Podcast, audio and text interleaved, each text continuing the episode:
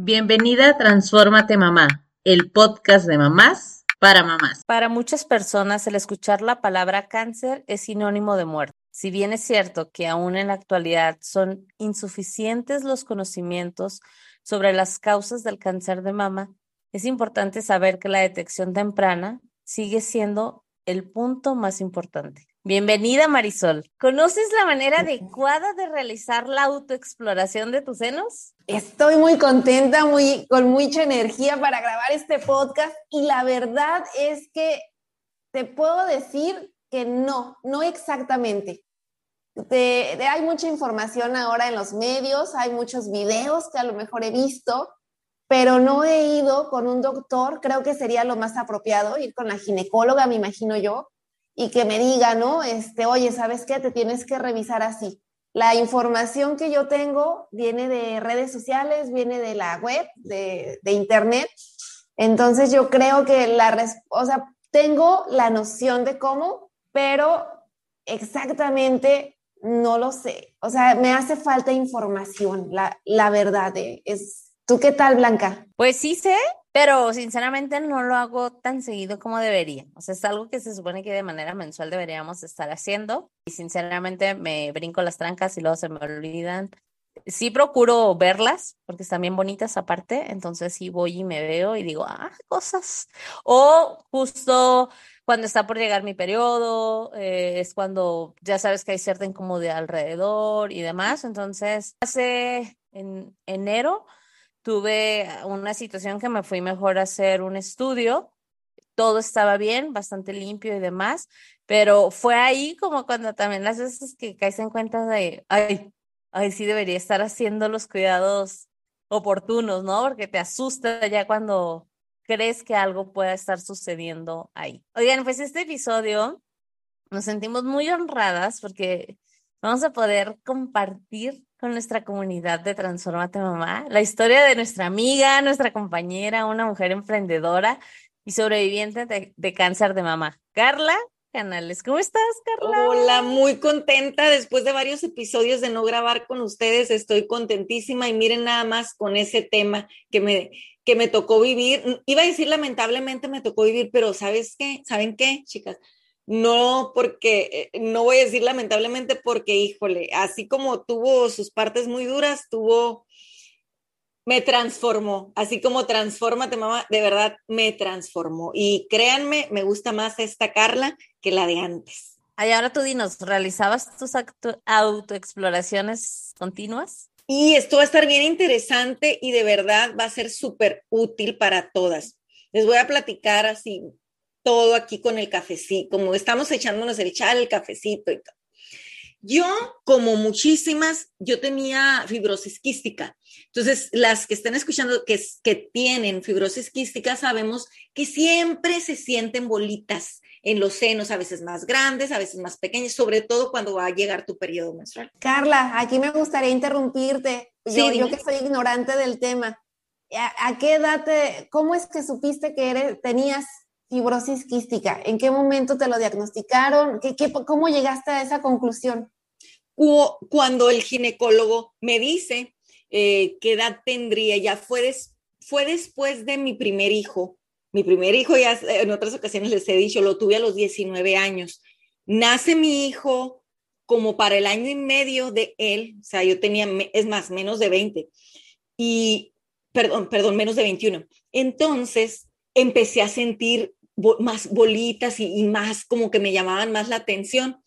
Fui al ginecólogo, me hicieron ultrasonido y ahí fue cuando me, dijeron, ¿sabes qué? Son, es fibrosis quística, no es nada que preocuparse, eh, se van a inflamar más cuando vengan venga tus fechas de tu periodo menstrual, pero con que tú estés yendo a tus revisiones una vez al año, no, no vamos a estarte revisando y todo bien. Ah, ok, así, así quedó. Entonces yo, cuando me pasa lo del cáncer, les cuento que fui a una cita con el ginecólogo después de cinco años que no iba al ginecólogo. Entonces me regañó porque él, él me atendía. ¿Qué te pasa? ¿Por qué no habías venido? Ya son cinco años que no venías. Fuiste a otro o fuiste a otro doctor y yo, le voy a decir sinceras, yo, ay, para que no me regañe, le voy a decir, porque yo vivo en California y estoy en frontera con Mexicali, Baja California, pero yo estoy en Estados Unidos. Entonces le dije, sí, sí, doctora, allá en donde vivo fui. Y yo por acá, qué mentirosa, Carla, pero es que pues me, era, me regañaba fuerte, ¿no? El doctor y pues con justa razón. Entonces ya me hace la exploración, me hace el ultrasonido y me dice, ah, pues igual, ¿no? Lo de la fibrosis y él tiene una personalidad muy, muy calmada. Me dice, pero una me llama la atención, está más grande de lo que siempre estaba y quiero mandarte a hacer un mamograma. Ah, ok, doctora, sí. Pero como yo ya lo miraba, chicas, tan natural de que siempre esas bolitas no le tomé la importancia ni el sentido de urgencia y no es echarle la culpa al doctor, era mi responsabilidad. Pero como yo lo, lo vi a él muy tranquilo, yo dije, ay, es lo mismo de siempre.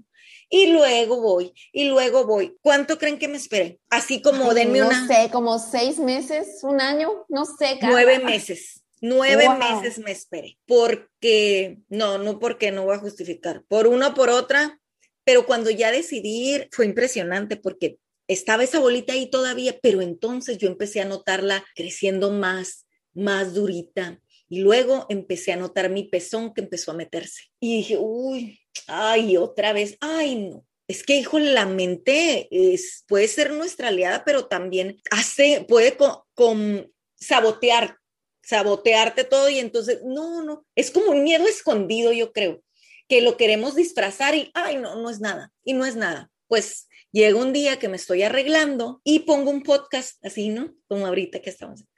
Pongo un podcast y empiezan a hablar de una, de una chica que tuvo cáncer de seno y decía ella, no, es que el, cuerpo es tan sabio, dice, y manda señales manda señales y, ella era, era muy, era una mujer muy espiritual. Y, decía, y es que eh, Dios así nos creó para, para mandar esas señales también y avisar cuando algo anda mal por ahí, esas, esos foquitos rojos pero yo no escuchaba, decía, y miren todo, hagan de cuenta que me estaban tirando pedradas, pedradas, pedradas. Y yo, oh my God, tengo que hacer la cita con el ginecólogo, tengo que ir a, con el ginecólogo ya otra vez porque ya habían pasado nueve meses y yo nunca fui al mamograma. Pasa eso. A la semana yo todavía, nomás en mi cabeza, ah, tengo que hacer la cita, tengo que hacer la cita. Y no lo hacía así como nos pasa, estoy segura que a muchísimas que nos están escuchando. Llega un día, otro día, llego con mi mamá no está ella, entro a la sala y veo un pequeño librito por ahí de oraciones de mi mamá que era, estaban con fecha, era un 19 de diciembre del 2018. Y me llamó la atención, me senté a, esperar a mi mamá y lo agarré y lo abrí en, en, la fecha, ¿no? Del 19, 19 de diciembre del 2018 y empiezo a leer y decía algo así como, te estás aproximando a un cruce de caminos viene algo muy fuerte a tu vida, pero no vas a estar sola, no tengas miedo. Y ahí ya, como dicen, me cingó en la cabeza, me pum, así, y sentí miedillo, la verdad, les voy a decir, sentí algo de miedo. Y dije, ay, ay, ay, esto ya son muchas diosidencias. Y en ese rato hice la cita. De hecho, ni la hice, yo le hablé a mi amiga, oye, ya fuiste, no tienes que ir al ginecólogo, fíjense, todavía ya era algo como que traía yo y que lo estaba posponiendo y como les digo, era como un miedo que estaba yo escondiendo, no quería enfrentarlo. Y me dice mi amiga, pues tengo que ir y conozco a un ginecólogo súper bueno, porque yo no iba a regresar con mi doctor porque me iba a pegar una regañadota. Entonces, hace la cita mi amiga y no, pues sí, ya me voy a la cita como a una semana después. Y el doctor con su experiencia y todo, con el mismo ultrasonido, él sí me dijo, ¿sabes qué? Esto tiene muy mala cara, ya está en ganglio. No me dijo qué, me dijo, ya está en ganglio. Y yo, ¿qué doctor? Es que estoy casi seguro que es cáncer, Carla. Ya, estás, ya se siente en el ganglio principal y cuando está ahí se puede ir a cualquier órgano. Así que te tienes que mover ya. Y me yo ahí me bloqueé y él empezó, siguió hablando, empezó explicando qué cirugía haría él y después qué seguía. Yo ya nomás escuchaba así como bla, bla, así como en película, en cámara lenta. Y ya me dijo, vete, platícalo con tu esposo, piensa dónde te vas a querer atender, si aquí en México o en Estados Unidos, pero muévete rápido. Y me salí en shock, no pagué, luego me regresé y pagué, pero me salí así en shock, impactada y, en, esa, en esa fase, fíjense, después ya la identifiqué, esa primer fase del duelo, que es también cuando te dan una noticia así tan impactante. Yo estaba en shock y en negación. Ay, pero ¿cómo? ¿Cómo se atreve a decirme esto? Si apenas no me hizo una biopsia, no me hizo nada, ¿por qué? Estaba así como, como en ese shock yo. Decido rápido, lo, lo que sí es que sí me moví rápido. Entonces me dan una cita también en, acá en Estados Unidos y faltaban como 15 días para mi cita. Y mi amiga me dijo, no, tenemos que movernos más rápido. Ella, es enfermera. Ven, dijo, acá te voy a hacer, te vamos a hacer la biopsia. Ahí les voy, me hacen la biopsia y pues confirman que, que era cáncer eh, invasivo, cáncer fase 2, ductal invasivo, ya estaba en ganglio principal. Entonces sí, era verdad y era ya una realidad y muévete rápido. Entonces ya se imaginarán. Cuando me dan el, la confirmación, vaya, de estos, de estos mm, análisis, los envían por correo. Y otra vez escondiendo el, ese miedito, yo di el correo de mi esposo y le avisan a él y hay que él me diga, ¿verdad? Entonces, esa mañana que llegan los resultados, muy temprano mi, esposo despertó y agarró el teléfono y yo escuché que dijo esta mala palabra, no sé si la voy a poder, pero dijo así como, así como, fuck. Y yo volteé, ¿qué pasó? Y ah, algo del trabajo que me sacó un pretexto. Y dije, ay, se me hace raro esto. Y se levantó de la cama, se metió al baño y duró bastante en el baño. Y mientras tanto yo con mis sospechas, ¿verdad? ¿Qué será? ¿Qué será que eso, eso que leyó? Pues él se metió al baño porque acababa de leer los resultados y se comunicó con nuestra amiga enfermera para darle los resultados y todo esto. Pasa esa mañana, eh, yo, yo me voy a, hacer algunas vueltas al mercado y así, pues andaba yo, mi cabeza volando. Y ese día manejando, así de la nada, otra diosidencia, ¿no? Eh, en el carro, y le iba cambiando esas veces que le pones ese botón a la estación, al, al estéreo de tu carro, que empieza a hacer, se le llama scan, que empieza a cambiar, cambiar, hasta que tú escuchas algo que te gusta y le picas y ya se detiene ahí. Entonces me pasó algo así y me llamó la atención a una canción que, que nunca había escuchado, pero las palabras captaron mi atención y la detuve. Y decía algo así como, y no soy cantante, ¿eh? pero decía algo así como de Échale mariachi. Yo te arrebato mi... Ah, ok, decía... Yo te arrebato mi familia, yo te arrebato mi salud, yo te arrebato los tesoros de los cielos. El caso decía más cosas, chicas. básicamente era una canción que se le estaba cantando, como diciendo, ahora sí que casi, casi que al yamuco diciendo, me quitaste mi salud, pero no te tengo miedo y yo soy, y sé de quién soy hija y yo voy a salir de esto y tal. Y era así como una canción muy, muy fuerte que nunca había escuchado yo. Muchachas, yo me quedé así como, ¿qué es esto? Dije, ¿qué es esto? Y empecé a llorar, a llorar, a llorar pero no ahí ya no sentí miedo, sentí, dije, ya sé lo que viene, ya entiendo esto que viene, pero no voy a estar sola y voy a salir de esto. Me sentí como bien poderosa, la verdad, así me, me llené de poder y, y lo que venga, ¿no? Ya, me voy, llego a mi destino, luego me voy al mercado. Y estando en el mercado me habla mi esposo, ¿dónde andas? Ah, pues aquí estoy en tal mercado. Ah, ok, es que ando por aquí cerca, ahorita llego. Mm, está muy raro esto, o sea, yo ando en el, haciendo el mandado porque él andaba en horas de trabajo. Y yo dije, ay, ay, ay, pues ya llega él y, y, yo lo miraba que él caminaba al lado de mí y sus manos se frotaba, se frotaba sus piernas así, se hacía así, caminaba y se frotaba las piernas como que él no, no hallaba qué hacer con sus emociones. Y yo solamente esperé y lo dejé y yo me empecé a tranquilizar yo. Entonces, cuando ya salimos del mercado y caminábamos hacia el carro, yo le dije a él, tranquilo, ¿qué pasa? Y él empezó a llorar. Y no puedo, no puedo, tranquilo, le dije, tranquilo, vamos a estar bien. Dime, ¿qué tan grave es? Le dije. Y ya él, él ya pudo hablar y me dice, pues fase 2, me empieza a explicar, ok, le dije, ok, pues voy a moverme rápido y, y voy a pelear por esto. tranquilo, le dije, yo no me voy a rendir, no quiero que pienses que me voy a rendir. Pues ya y no, y empieza esta parte del duelo también de él, de, pero ¿por qué a ti? Mejor me hubiera pasado a mí. Por... así, ¿no?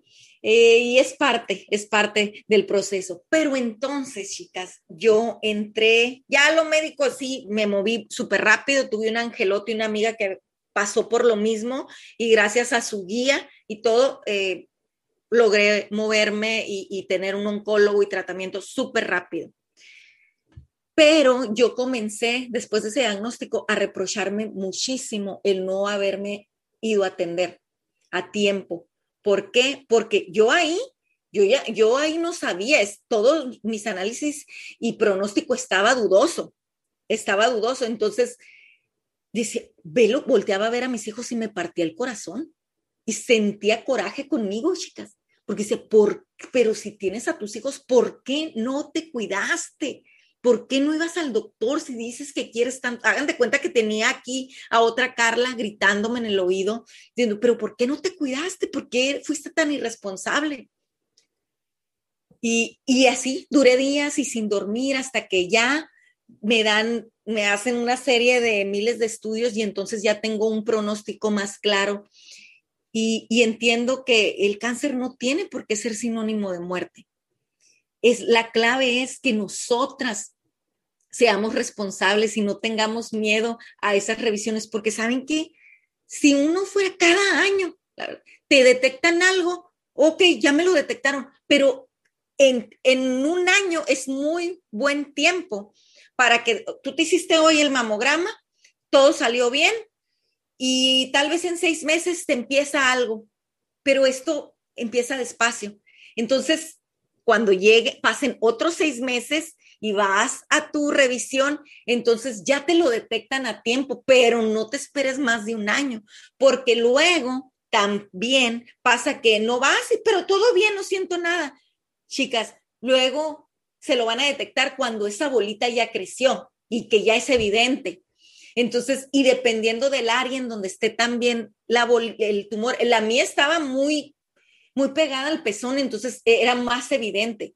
En el caso de otras mujeres es más hacia adentro, más pegado a la costilla. Entonces, de aquí a que ellas se sientan algo, pues ya creció bastante. Entonces, eh, eh, ese es súper importante, dejar el miedo. Carla, quiero hacerte una pregunta. Sí. Siento que ya, tú ya lo sabías de alguna manera cuando todas estas señales llegaron a ti? Eh, creo que, que sí, creo que la verdad, también me considero una persona muy espiritual. Y cuando nos damos esos tiempos de meditación, algo pasa, algo empezamos a percibir. Empezamos a percibir tanto las cosas buenas que vienen, pero también esas pruebas que a veces vienen o esas, esas dificultades que vienen a la vida. Y creo que me vi lenta, porque le quise sacar la vuelta y quise hacerme creer a mí misma que esta vez me, mi, no he sentido como mi intuición. Intuición se estaba equivocando y que eran ideas mías, pero no se estaba equivocando, ¿sabes? Digo, y lo quiero recalcar porque eh, justo cuando, digo, gracias a Dios, hasta el momento pues no, no pasó nada en esta última revisión que yo les comento que fui. Y, o sea, no detectaron nada, me dijeron, no, se ve todo bastante bien y demás, pero en el previo, o sea, yo empecé a sentir esta incomodidad a mediados de diciembre y estaba muy próximo a mi ida a, con la familia, a Tijuana. Entonces, me acuerdo que me acerqué con mi esposo y le digo, es que no sé si hacerme aquí la revisión o mejor en Tijuana, pero si me la hago en Tijuana y es algo más, pues no puedo seguir allá, o sea, entonces era como, pero, o sea, te escucho y creo que muchas personas podemos caer en esto por el miedo de decir, no, mejor me espero. Y me acuerdo que no dije nada, ni en Tijuana, o sea, también me regresé a donde vivíamos y, e inmediatamente me hice los estudios, pero sí dije, ok, allá, si me los hago allá, va a estar más cañón, porque voy a estar, sí rodeada de la familia, pero no es algo que pueda llevar allá, porque mi vida ahorita está en otro lugar. Entonces, eh, digo, lo platicamos en familia, lo platiqué con mi esposo y fue de, no, pues llegando a, que en ese momento estábamos en Toluca. Dije, llegando a Toluca, pues me voy, me reviso y pues ya, que sea lo que Dios quiera, ¿no? Pero sí entra ese momento de miedo y de no saber, o sea, de, ¿y si sí? O sea, igual y no, pero ¿y si sí? ¿Qué va a pasar, no? Así que si tú estás escuchando ahí y si sí, hay muchas opciones ya. Y es clave la etapa en la que te lo detectan porque va a influir mucho en el tipo de tratamiento que te van a dar. El hubiera no existe, pero si yo hubiera hecho caso la primera vez a mi doctor, tal vez ni siquiera hubiera ocupado quimioterapia. Marisol. Sí, sí, yo les quiero preguntar algo a las dos, porque de alguna manera las dos tienen una experiencia, ¿no? Entonces, eh, por ejemplo, cuando yo me termino de bañar, me pongo crema en todo mi cuerpo, ¿no? Y también me pongo crema, este, pues en mis senos y me los froto, me los sobo. Alguna vez vi a una especialista en, en una plática que dio en redes sociales, en un live, si no me equivoco, y decía cómo estimularlos y entonces pues yo me, me, me, pongo la crema con los movimientos que ella recomendaba en su momento.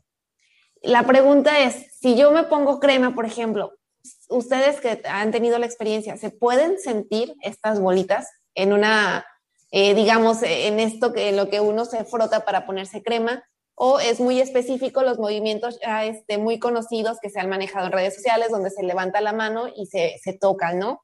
Este... Es que es muy complicado, Marisol, porque te digo, va a depender también de la zona en la que se empieza a desarrollar la bolita. Si es más para enfrente, más hacia enfrente, más a la superficie, te, te la vas a sentir, pero hay casos y los conocí que, que no, que, que no se le sentía absolutamente nada. No, por ejemplo, más hacia adentro estaba la, la, bolita. Es que te puede, o sea, al final la revisión es desde, digo, y vamos a subir fotos, ¿no? Pero tal vez algunas imágenes para, porque los ganglios abarcan, no solo es dentro del seno, o sea, es todo la, del costado de, o sea, donde cae nuestro brazo hasta la parte de los, del cuello. Entonces, a veces eh, cualquier ah, bolita que tengamos en esta parte del cuello y demás, también es importante considerarlo. No es, no es absolutamente o solo, solo el seno como tal. Y por ejemplo, yo sí llegué a escuchar que a veces, eh, bueno, las personas que tienen su pareja y demás, a veces la pareja es que llega a sentir algo eh, alguna bolita o alguna incomodidad al momento de, estarse ahí toqueteando entre todos. pero, pero bueno, esta puede ser, o sea, sí puedes detectarlo, pero lo ideal es sí las revisiones continuas, como, como bien lo mencionas.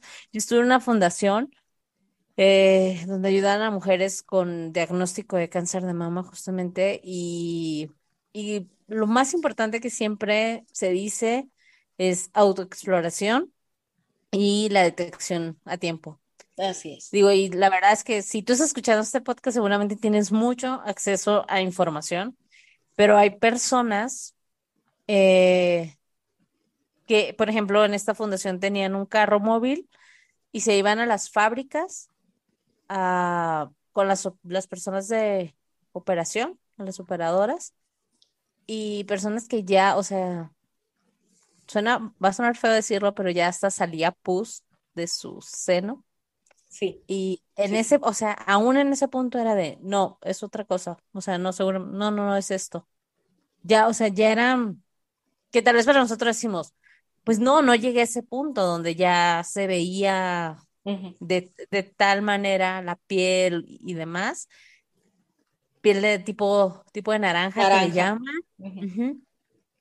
Pero sí hay personas que tal vez todavía esta información es como, y el miedo, a veces nos paraliza tanto el miedo, que puede ser el, el empujón o eso que te detiene a tomar acción, ¿no? Así es. Y que entonces eso no, no te quita, como les decía, el cáncer no tiene por qué ser sinónimo de muerte, pero creo que el miedo es el que puede llegar a robarte la vida en esas situaciones. Claro, totalmente. Pues aquí invitar a todas las personas que nos escuchen a que dejen ese miedo y esa pena a tocarse y como bien nos han dicho las dos, ir cada seis meses, ir cada año, porque todavía al hoy por hoy yo tengo amigas que vienen de la escuela de, ay no, qué horror, ¿a qué voy al médico? Me da miedo. Eh, y como dices, Carla, ya pasó un tiempo considerable y me dicen, bueno, pues es que de algo me voy a morir, ¿no? Ya, ya, ya, y le digo, es que debes de ser responsable y sobre todo si tienes familia y tienes hijos. Porque, pues sí, ok, de algo nos vamos a morir todos, pero ¿quién te va a cuidar? ¿Quién va a estar contigo? ¿Quién, ¿A quién le vas a hacer falta, no? Entonces, si, si, podemos alargar nuestro tiempo eh, en esta tierra con nuestros seres queridos, pues a, tener nuestro amor propio, como decías, Carla, a cuidarnos y, y, a seguir adelante. Y a mí lo que yo te admiro mucho, Carla, es esta actitud que tomaste de mujer empoderada, de, ok, sí lo tengo, pero no me voy a rendir, no me voy a dejar vencer. Yo creo que eso contó mucho en todo tu proceso. Y, y bueno, pues síguenos contando, Carla, porque la verdad es de que es una historia que nos sirve mucho a, todas las mujeres para no dejarnos, no dejar pasar el tiempo, para cuidarnos y por si nos llega a pasar, no dejar que el miedo no, nos detenga. ¿Cuestionaste el por qué a mí? No, no. Pues me cuestioné a mí misma más bien de por, por qué no fuiste, por qué no te cuidaste, por qué. Pero aquí les va. Por eso le digo, eh, fue el proceso que me transformó, fue mi despertar y lo que me apasionó por el amor propio y por promoverlo en la mujer. ¿Por qué? Porque como mamá, como esposa, como hija, como tantas responsabilidades que nos vamos echando a la mochila, pues nos vamos abandonando. Ese fue mi caso. Y no es echar culpas para nada. Nosotras somos las únicas responsables de nuestro bienestar y de nuestro malestar en qué permites, hasta dónde permites, qué haces, qué no haces. Yo venía de un periodo, sí, muy difícil, en donde había sufrido la pérdida de mi hermana, una muerte repentina, eh, algo muy trágico, muy doloroso. Eh, entonces estaba tratando de, cubrir las necesidades emocionales de mi hija, de mi mamá, y, y haciéndome la fuerte, Guardando emociones. Eso ahí va a otro tema bien interesante. Espérenme tantito. Después muere mi papá. Después mi mamá enferma del corazón, o sea, había perdido a su hija, estamos diciendo que perdió a su hija y luego a su esposo. Y me voy con ella porque dicen, eh, tu mamá se puede, se le taparon unas arterias del corazón, entonces hay que intervenir rápido y me voy manejando era un día tan lluvioso, recuerdo, pero una lluvia y tuve que subir la sierra. Eh, no miraba nada, había un, neblina, lluvia, entonces ahora sí que iba ahí a la mano de Dios, pero yo no me quise quedar porque me dijeron, te la tienes que llevar a, que la intervenga. Entonces me fui así, gracias a Dios llegué, todo salió bien con mi mamá. La dejo en esa noche en el hospital y salgo de ahí Imagínense todo el estrés que yo ya traía acumulado.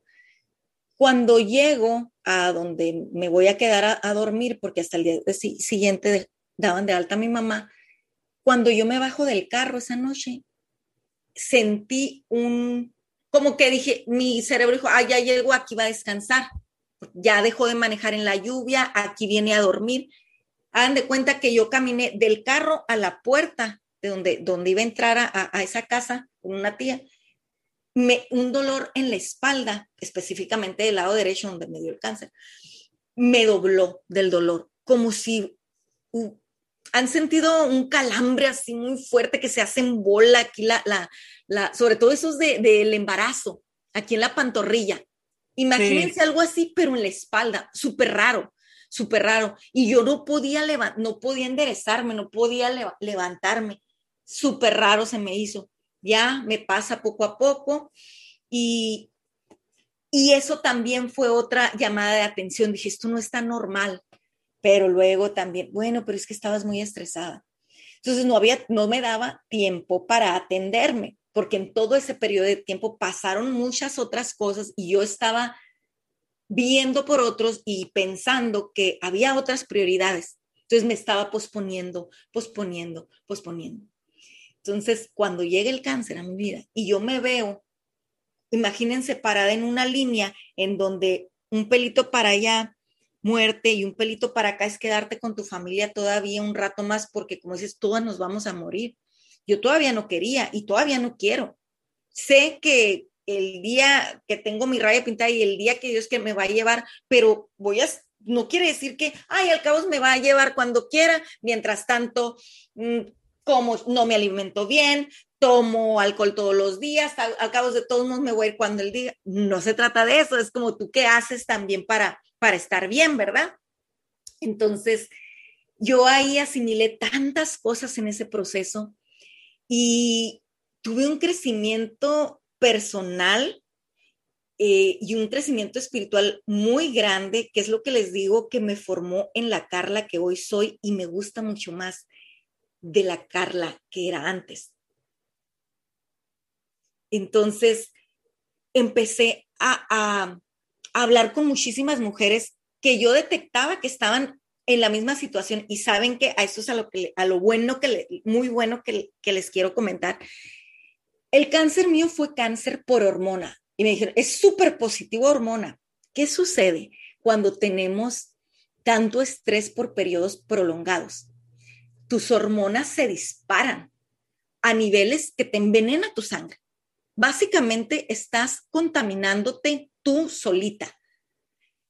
Entonces, todas mis compañeras que estábamos en tratamiento de cáncer por hormona, pues nos hicimos como que un grupito, empezamos a convivir, todavía las, nos tenemos unas a otras. Y entre que nos íbamos conociendo, coincidimos en que dos años antes de ser diagnosticadas, todas habíamos pasado cosas, pérdidas sobre todo, pérdidas y, duelos muy, muy fuertes, ¿verdad? No es el mismo caso, y ni ahí ni me meto en el cáncer genético por genética. Ahí hay otra cosa y yo ni doctor ni nada, pero híjole, cómo me gustaría colaborar con alguien, hacer alguna investigación de este tipo de cáncer por hormona. Porque de verdad, o sea, todas empezamos a contar nuestras historias y de que, no, pues es que yo, mi mamá se murió de esta manera, o sea, unas tragedias y terminamos ahí enfermas, pero todos vamos a pasar tragedias en esta vida, todas vamos a sufrir, a sufrir pérdidas, pero no te tienes que aguantar esas emociones, no tienes por qué envenenar tu cuerpo, sí, vive tus duelos, vive tu dolor, y es natural, porque duele mucho perder a alguien, pero llórale, eh, quiérete, consiéntete, entiéndete si estás sufriendo ahorita. Este, este momento es para ti y te estoy consciente, consiéntete, entiéndete, descansa, no te hagas ahí la fuerte, porque entonces tu cuerpo empieza a generar esos químicos que no te hacen bien. E, esa, esa es mi experiencia y quiero que se queden con eso.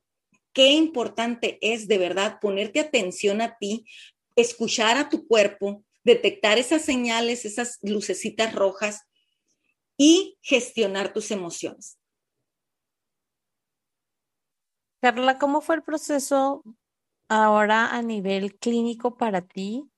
Porque, digo, también está esta parte de las quimioterapias, y, bueno, no digo igual tampoco soy doctora, pero sé que hay diferentes tratamientos, las biopsias, las no sé qué, o sea, ¿cómo fue todo ese proceso también físicamente hablando? Porque nos queda claro que en actitud tú, o sea, tomaste lo mejor de esta situación y de verdad es de reconocerse, decir, ok, sí, pero me voy a echar para adelante. Tal vez todo lo que no he hecho en otro momento, en eso, en esa, en ese momento de escuchar la palabra cáncer, se transforma algo dentro de ti y sale de esta parte guerrera que has tenido. Pero físicamente, ¿cómo fue el proceso también? ¿Qué, qué pasa cuando se cae tu cabello, cuando te ves tu piel? Porque sabemos que estos tratamientos son agresivos. Así es. ¿Qué, sucede en esa parte? Miren, eh, yo tuve 16 rondas de quimioterapia y, además 300 eh, radiaciones, tuve también eh, inmunoterapia, seis rondas de inmunoterapia, pues me retiraron el seno y así. Sí, es un tratamiento muy fuerte, pero no, no, no puedo ni quejarme. Creo que he sido muy bendecida porque yo veía a otras compañeras en la misma situación con los mismos tratamientos y llegaban hasta a ponerse tan mal que necesitaban pañal, necesitaban silla de ruedas y a mí no me pasó eso. ¿Y saben qué? No, otra vez, no soy científica, no nada, pero la actitud que tomamos ante las adversidades tiene tanto que ver, tiene tanto que ver en los resultados que vas a tener, en este caso, en, en los tratamientos, en cómo va a recibir tu cuerpo el tratamiento. Yo fui muy bendecida desde el principio porque tuve a mi amiga que me fue guiando al principio yo estaba, claro, muy asustada, pues soy humana, muy asustada, enojada conmigo, ¿verdad? Y lo que hice es que cuando ya decidí hacer mi tratamiento en Estados Unidos, hice mi cita y estábamos en la semana ya entre Navidad y Año Nuevo, entonces pues había vacaciones de los doctores, me faltaban 15, cuando yo hice la, cita, agarré el teléfono, hice la cita, me la dieron para 15 días después, estaba yo en una agonía.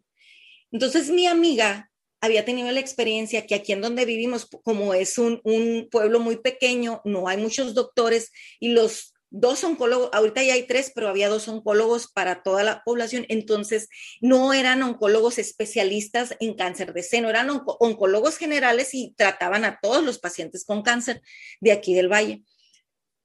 Ella, por su experiencia, lamentablemente el tipo de cáncer de seno de ella fue detectado según a tiempo porque era fase 2, pero no hicieron ciertos estudios y no detectaron que era un tipo de cáncer al cual no le iba a funcionar la quimio general. No conocieron más a fondo la naturaleza de su tipo de cáncer y tampoco les le dijeron en el proceso que no estaba funcionando. Esperaron a que, le, a que terminaran esas 12 sesiones de quimioterapia para decirle no funcionó y el tumor creció. Entonces ahí fue cuando ella dijo, ¿y por qué no me, ¿Cuándo te diste cuenta? ¿Por qué no me hiciste análisis antes para ver si esto estaba funcionando? ¿Cuál es la opción ahorita? No, pues aquí ya no te vamos a mandar con un especialista de cáncer de seno a San Diego. ¿Y por qué no me mandaste primero? Pues ya, ¿verdad? Ya había pasado. Al momento que ella fue para allá, es que le hacen estudios más a fondo y le dicen, es que tu tipo de cáncer es de este y necesitabas este otro tratamiento y lamentablemente después de recibir 12 rondas de la quimio general, el cáncer se hizo resistente. Así, me quedé impactada, entonces a la fecha ya van más de seis años, ella, ella, este, pues, la, la desahuciar. Y ella me dijo, no, nos vamos a ir, yo no quiero que te pase lo mismo que a mí, nos vamos a ir a San Diego.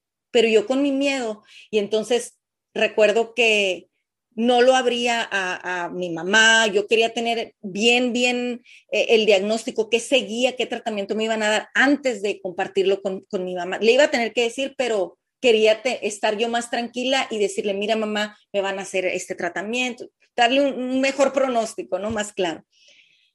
Pero sabían mis hermanas, pues mi esposo y mis suegros. Entonces mis hermanas, no, es que aquí, es que aquí porque para llevarte a los tratamientos y, este, que algo que te pase, que te sientas mal y, que tus doctores estén aquí cerca, porque si no vamos a tener que ir hasta San Diego y es una hora y media mínimo, dos horas manejando. Entonces yo no sabía qué hacer, muchachos.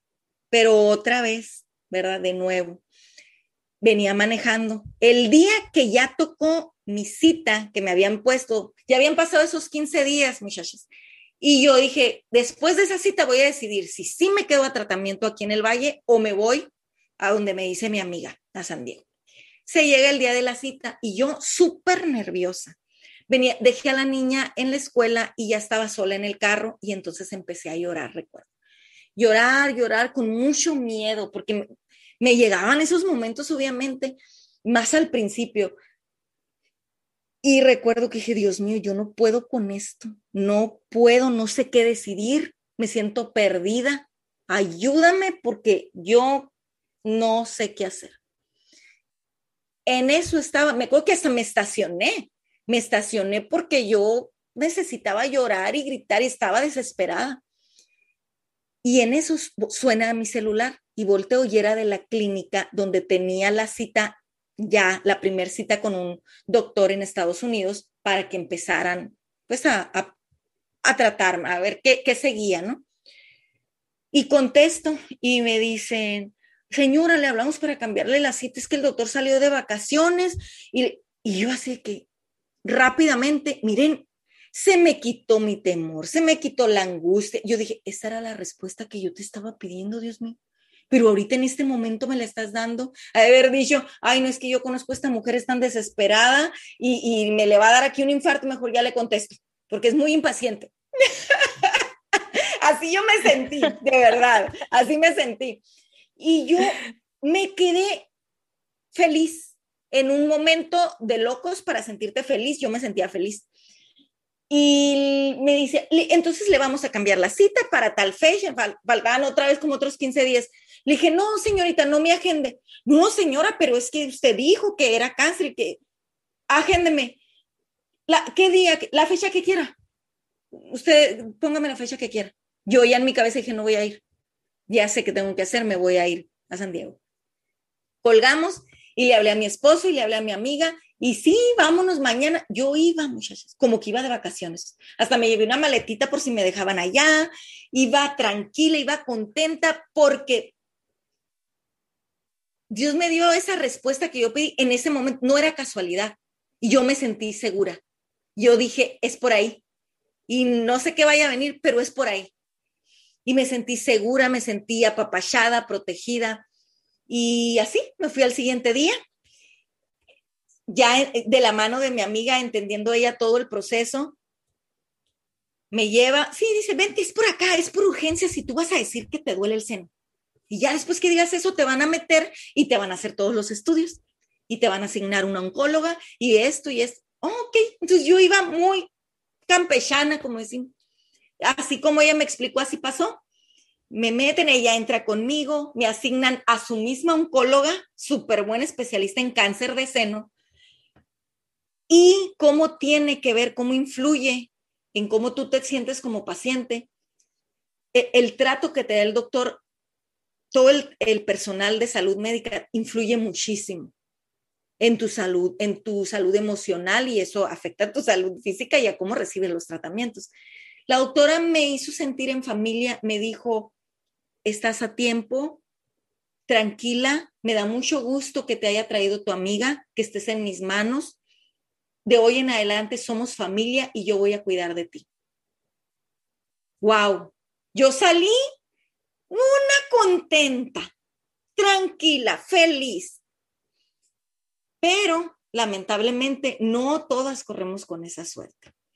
En el camino he, conocido a otras mujeres, inclusive eh, a un hombre, conocí a un hombre que tuvo cáncer eh, de testículo y el trato que le dieron en, ese centro de salud fue muy deprimente. Y me dice, me tenían en una silla volteando a ver una pared horas nada más y, a mí me daba diarrea y yo tenía que levantarme al baño y llevarme todo y, y, se molestaban porque entonces me tardaba y querían la silla para otro paciente y oiga usted, pero era un trato que a él le lo dejó muy afectado creo que más que, que, el cáncer, y eso influía en cómo él tomaba su tratamiento y en los días que le tomaba recuperarse de cada quimioterapia. Eh, de todo sale algo bueno. Eh, les comento eso porque, porque es la gran diferencia que hace de eh, el tipo de trato que te dan los trabajadores de salud pública. Influyen muchísimo en nosotros. Corrí con mucha suerte, no puedo quejarme, fue duro, pero tuve un trato muy cálido, muy amoroso.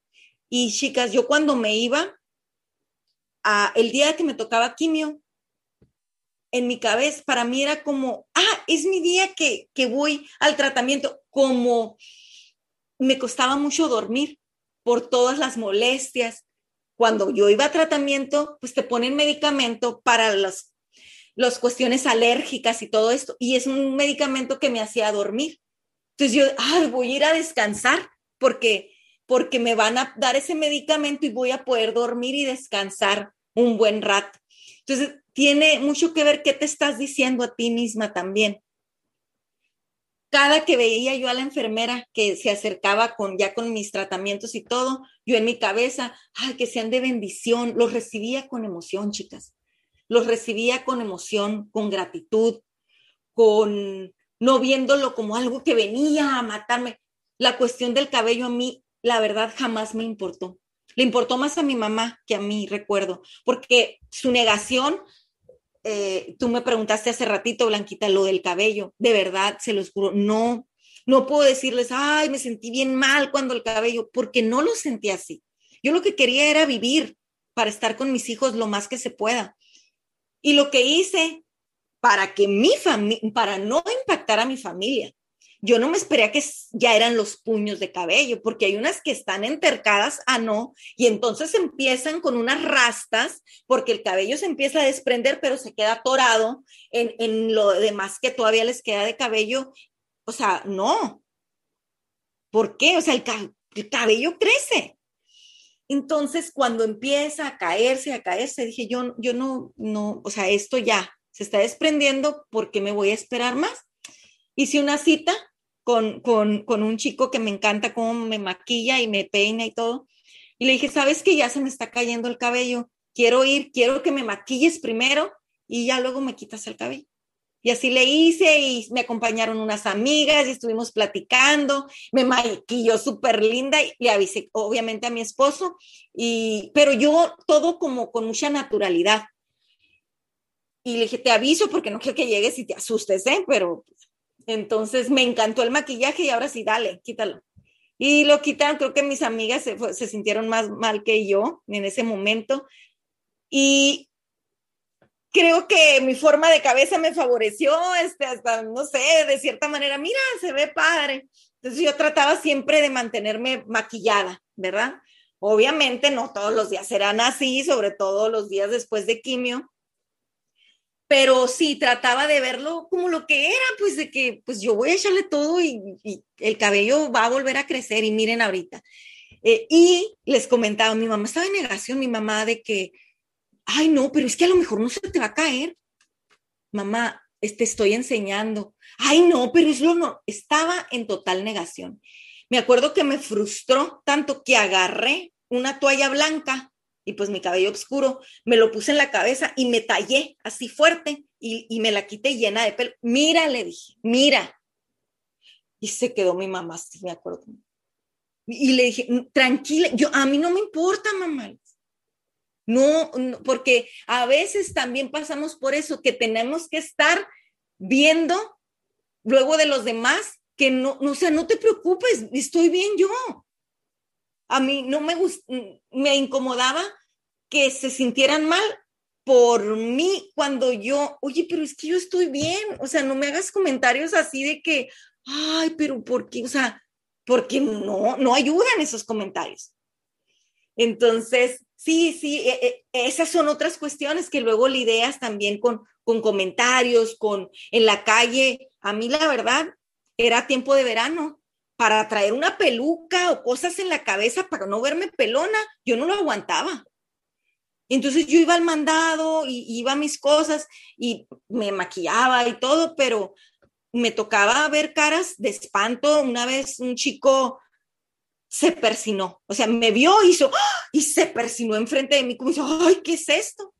Entonces, eh, también hay que ser conscientes de eso. Ojalá que a ti no te toque nunca pasar por algo así, y, cuando te topes a alguien en la calle, pues controla esas reacciones. Eh, una señora una vez me dijo, ay, qué moda, ¿verdad? Esa de andar pelonas. Ay, no, mi sobrina también ahí trae el pelo bien cortito, qué moda agarraron. No, señora, e, era, me acuerdo que estaba esperando que saliera mi hija de la escuela y habíamos varias mamás ahí. Esa señora como que era una abuelita, no muy mayor la señora, pero era una abuela que no iba todos los días. Entonces las otras mamás pues sabían qué onda, ¿no? Conmigo. Y yo, ah, no, señora, es que ya no le iba a decir nada, pero seguía y seguía hablando y yo miraba a las otras mamás bien incómodas y le dije, no, señor, es que a mí se me cayó por mi tratamiento, eh, pero sí, sí está de moda también y ya la señora se quedó así. Y, y, le digo, este, en mi caso no fue por gusto, pero no, no crea que me preocupa mucho, no, no me siento que me vea muy mal.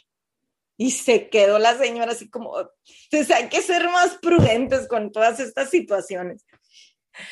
Carla, me encanta todo lo que estás compartiendo y gracias por abrir tu historia, porque me parece que es muy importante.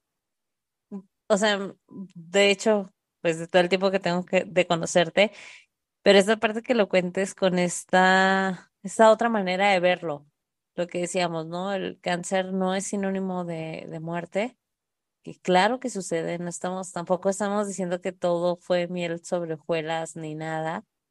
Eh, es algo fuerte que se, que se vive, pero qué importante es la actitud que, que tú tomaste y qué tan importante fue tu red de apoyo durante este tratamiento. Muy importante, muy importante. Y la verdad, las que me estén escuchando ahí, ojalá que, que no estén pasando por una situación así. Y tal vez no quiero tampoco hacerla sentir de que, ay, pues lo platica muy bonito, toda. No, esto que no quiero irnos de aquí sin contarles también lo, lo malo, ¿verdad? Fue muy duro, había noches muy difíciles, sobre todo ver a mi familia, verme de esa manera. Hubo días que sentí la necesidad de despedirme, hablar con mi esposo, lo hice, porque yo me sentía tan débil, me sentía tan mal, me llegué al momento que me dolía hasta cuando caía el agua en mi piel de la regadera.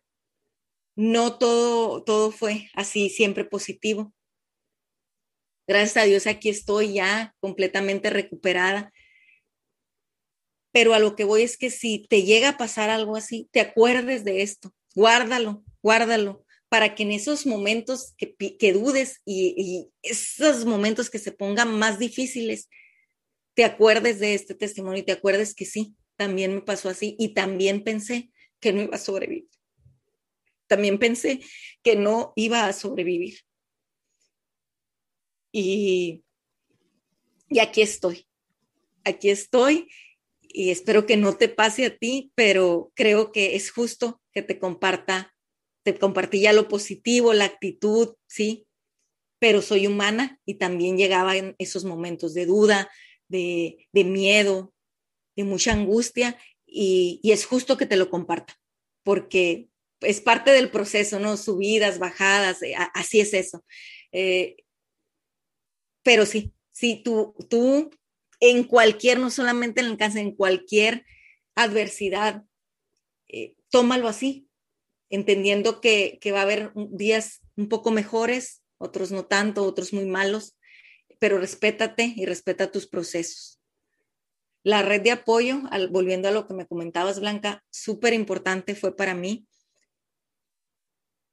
el que, de hecho, mi hermana mayor, ella se encargaba de, aunque ella trabajaba, ella dijo, ok, no puedo ir a ayudarle a estas horas a la casa, pero ella entonces eh, pagó a alguien para que viniera. Y una persona venía una vez a la semana a hacer una limpieza profunda en mi casa. Y eso ayudaba muchísimo. Me traían, ya saben, las sopas, los calditos, todo. Los días que yo estaba, pues, más mal, ¿verdad? En mi caso, también yo le pedía a mis hermanas, los días que yo me sentía peor, yo, yo, no, yo no, no, las quería aquí, no quería a mi mamá aquí tampoco, no quería que me vieran así. Entonces yo les decía, ok, ya, ya me trajeron los calditos, ya me trajeron las, tengo todo, estoy bien, encárguense de mi mamá porque mi mamá es, ahorita tiene 76 años. Eh, aparte, estaba, había estado sufriendo de cuestiones del corazón yo le decía a mi hermana, me, me, veo tan mal en estos momentos y no me voy a maquillar estos días, voy a estar acostada, voy a descansar, no quiero poner buena cara, así que encárgate, por favor, ayúdame con mamá que no vaya a venir. Entonces ella la, se la llevaban, la distraían, veían películas, se pasaban el fin de semana con ellas, pero eh, de esa manera yo quería que me ayudaran. Le dije, aquí ya me trajeron todo, tengo todo, por favor, no, no quiero. Y mis suegros, mis suegros se venían mucho a, a ayudarnos y, y, amigas, de, cuando no era una era otra. eran muy prudentes también, ¿verdad? No era de que venían y sin avisar o llenaban la casa, no, porque también cuando estás pasando por tratamientos así se te bajan mucho las defensas. Entonces, la cuestión también, chicas, que no se me pase, la cuestión de hablarlo con tus hijos. Es importante no, no ocultarlo y abordarlo cuando tú ya estás tranquila.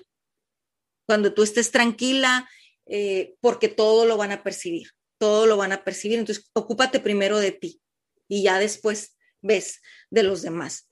Mi red de apoyo, yo les puedo decir que fueron, fue todo, fue todo y hace una gran diferencia. Lo vi también en compañeras y hace una gran diferencia en tu recuperación como paciente oncológico. Y no es nada más el apoyo para ti como paciente, es para tu esposo, es para tus hijos. Ellos también están sufriendo el cáncer. La enfermedad es de toda la familia, no es nada más tuya, porque luego por ahí me encuentro a otras chicas que he conocido en el camino que es el cáncer de ellas y luego andan pero hasta aventando todo a, a, los hijos, al esposo, cuando la familia lo que quiere es ayudar. Entonces, no sean egoístas. El llamado también es para que no se pasen, no sean egoístas, ellos están sufriendo también. Carla, de verdad que te escucho y digo, wow, qué, historia. Sabes, no te conozco físicamente, les cuento chicas que nos escuchan, no tengo el privilegio de conocer físicamente a Carla, solamente a través de la pantalla.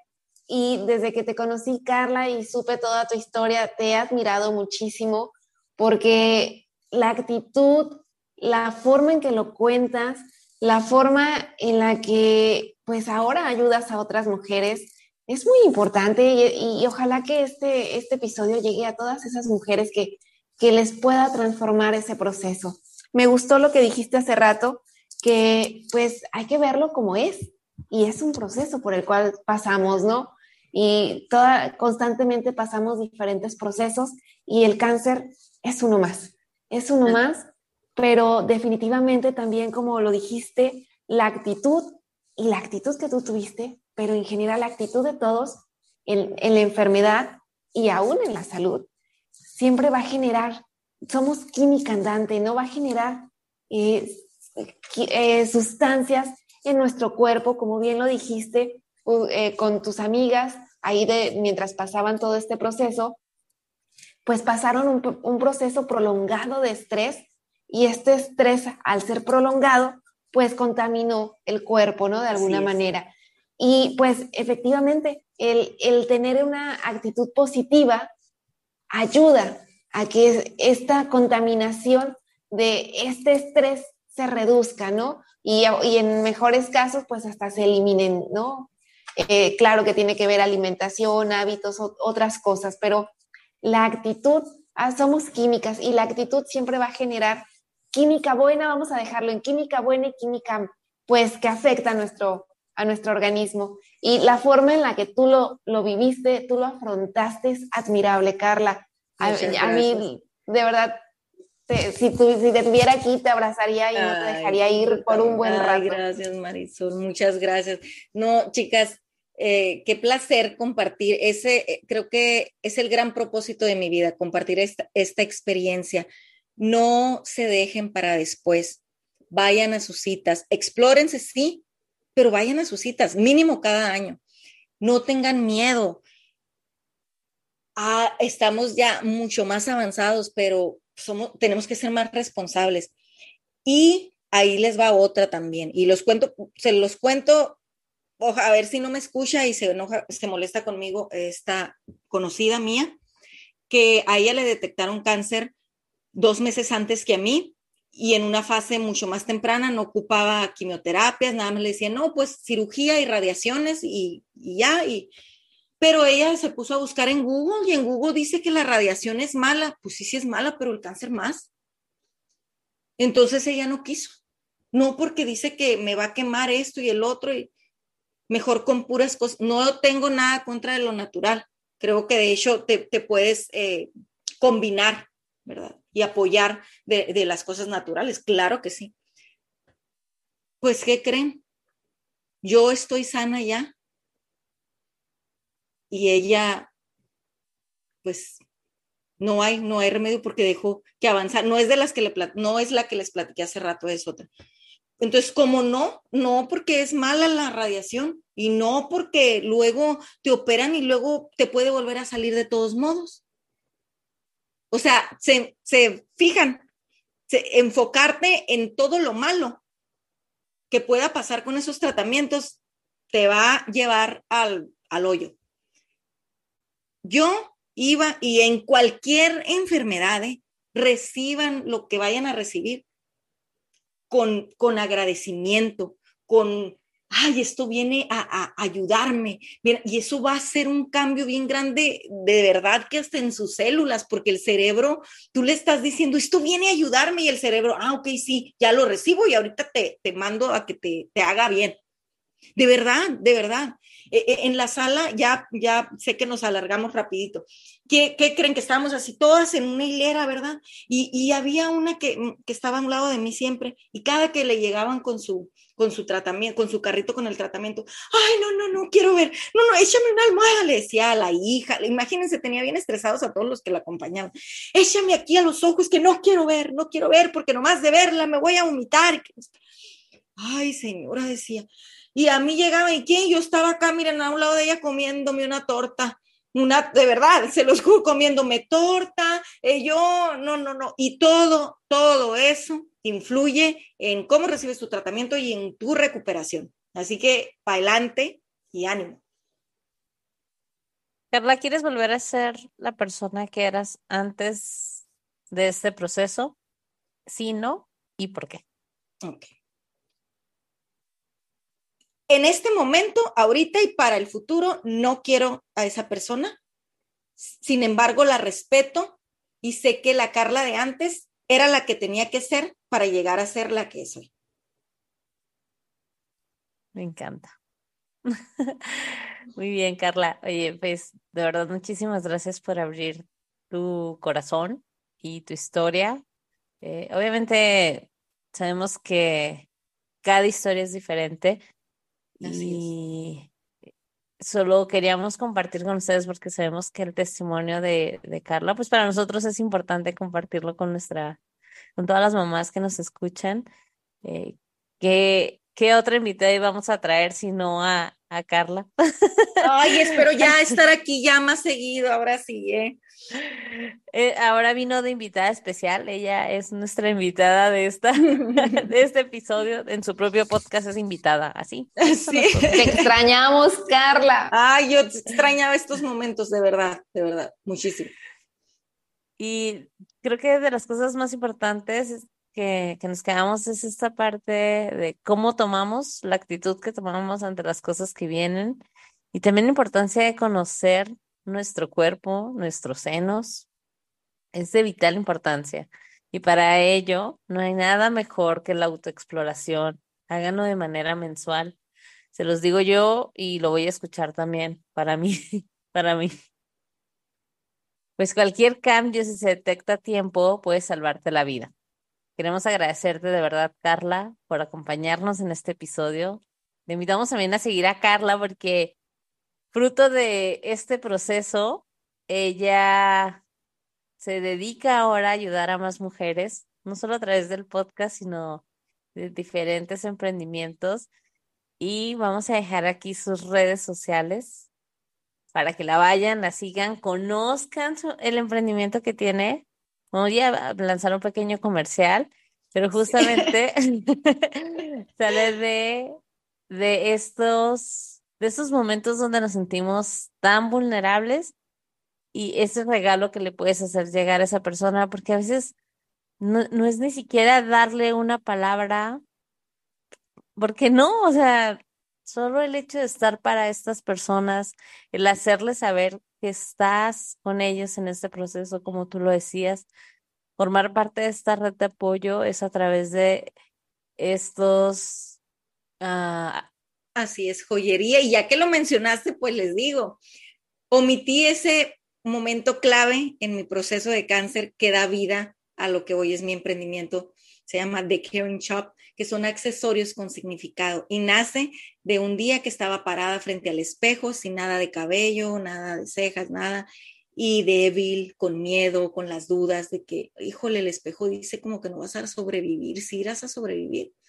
Pero en ese momento mi Dios me trae a la mente como una película el proceso renovador y regenerador de las águilas, porque ya cerca de los 40 años les pesa tanto el plumaje que no pueden volar y por lo tanto no pueden comer.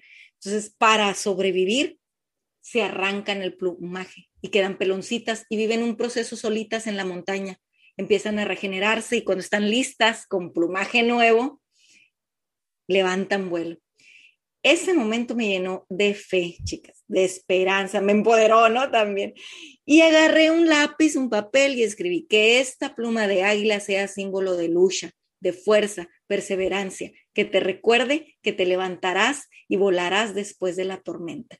Y yo lo guardé por ahí el papelito y dije, yo no sé cómo, pero quiero que este pensamiento llegue a tantas mujeres como sea posible. A las dos semanas alguien me regaló un collar con un dije de árbol de vida, muy significativo por el momento que estaba pasando. Y ahí hice clic en Boné y dije, aquel pensamiento lo quiero con un collar, con un dije de pluma de águila. Ese fue el primer diseño y de ahí hay muchísimos más. Y estoy llegando a esos corazones de mujeres que están pasando, no solo por cáncer, pero por distintas situaciones abrumadoras, dolorosas, y, llevan ese mensaje que, que inspire y que les dé un poquito de fe y esperanza. Gracias, Carla, por compartir. Y gracias a ti que escuchaste este episodio. Si llegaste hasta aquí y si te gustó, te pedimos que lo califiques con cinco estrellas, que los compartas con otras mamás, con otras mujeres. Ahora sí, este no necesita ser para mamás, sino para otras mujeres. Te invitamos a seguirnos en nuestro Instagram en arroba transformate mamá y nos escucharemos la próxima semana en otro episodio del podcast de Mamás para Mamás. Transfórmate, mamá. Gracias por escuchar este episodio. Si te gustó, te pido que lo califiques con cinco estrellas y lo compartas con otras mamás. Te invito a seguirme en Instagram en arroba transformate mamá y escucharme la próxima semana en otro episodio del podcast de Mamás para Mamás. Transfórmate, mamá.